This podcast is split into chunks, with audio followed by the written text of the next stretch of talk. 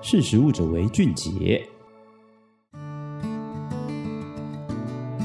嗨，大家好，欢迎收听《识食物者为俊杰》，我是依文。今天想要跟大家分享的题目跟肉桂有关系。其实肉桂是一个没有让大家觉得说太陌生的存在。我们在生活之中很常可以看到，不管是肉桂面包啊，或是肉桂的调味粉啊，或是肉桂甜点等等。那其实，在过去无数的岁月里面，肉桂因为它风味独特，所以它常常被作为风味成分使用。其实它在药用的方面，在过去的历史书籍上面，其实也有很多形式的记载。那从过往到现在这个现代发达的社会，其实还是有不间断的研究去陆续证实说，肉桂富含多种功能性的化合物，它对于癌症、高血脂、高血糖等病症的风险具有预防的效果。那其实有一篇最新的研究期刊，在二零二二年的六月的时候，就提及到说。其中一种肉桂叫锡兰肉桂，它的作用是它有办法缓解第二型糖尿病并发症的作用，也就是说，它对于这个病症未来将可能会有医学的相关的贡献。那首先，我们先来聊一下说肉桂这件事情。其实长久以来，像刚刚前面提的嘛，说它其实常常被作为食用的香料成员，但主要的范畴大概都是在亚洲国家，一直都被当成是草药或者是香料大量的使用。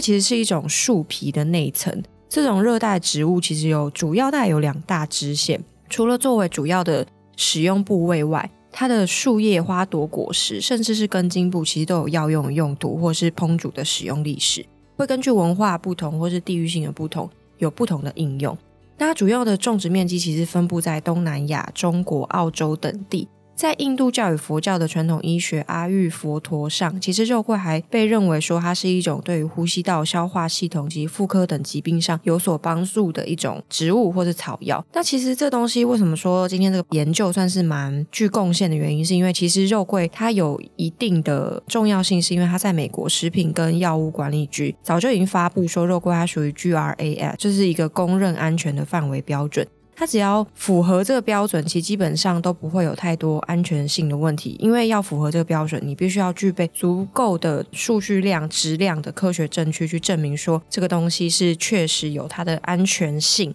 以及它。在科学上面是站得住脚的，那就代表说，其实从我们刚刚提到说，印度教、佛教一路到美国的 GRAS 的一个范围标准，其实它在传统医学跟现代科学之间，它都被证实它是一个非常有价值的一个物质。好，那么为什么西兰肉桂它会具有可以缓解第二型糖尿病并发症的作用呢？其实肉桂里面有很多活性的化合物，那也就像我们刚刚前面提到说，它每个部位都存在有的有效成分含量不一样，然后功效也不一样。在医学的临床实验上，肉桂及其萃取物对于糖尿病患者其实原本就具有治疗或是预防的效用。根据研究的部分体外实验发现说，其实肉桂的萃取物中含有高浓度已知的胰岛素增强剂，这个字念“葛”，就是金字边，然后一个“各”字的“各”，这念“铬”。那此外，更发现说，这种萃取物同时可以为餐后容易高血糖的族群提供缓解的作用。意思就是说，它其实对于血糖的平稳其实是有很直接的影响。那这个研究证实，其实这种物质不论是作为食品添加物或是药用，其实都有相对的辅助的功用。也不是说纯粹它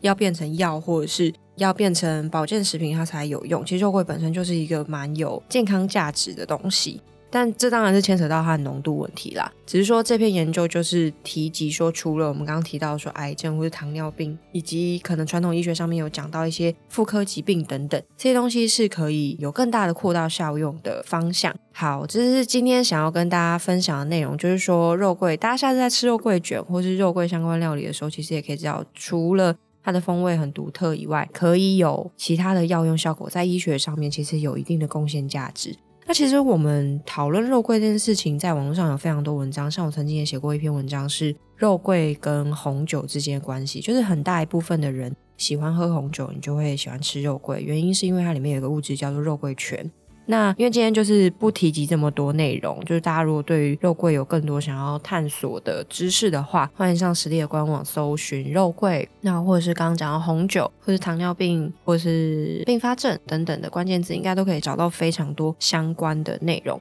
好，我是依文，这是今天想要跟大家分享的内容。如果大家有任何问题的话，欢迎留言给我们，或者私讯我们的 IG、Facebook，都有小编可以为各位服务。好，那今天就先分享到这里。拜拜。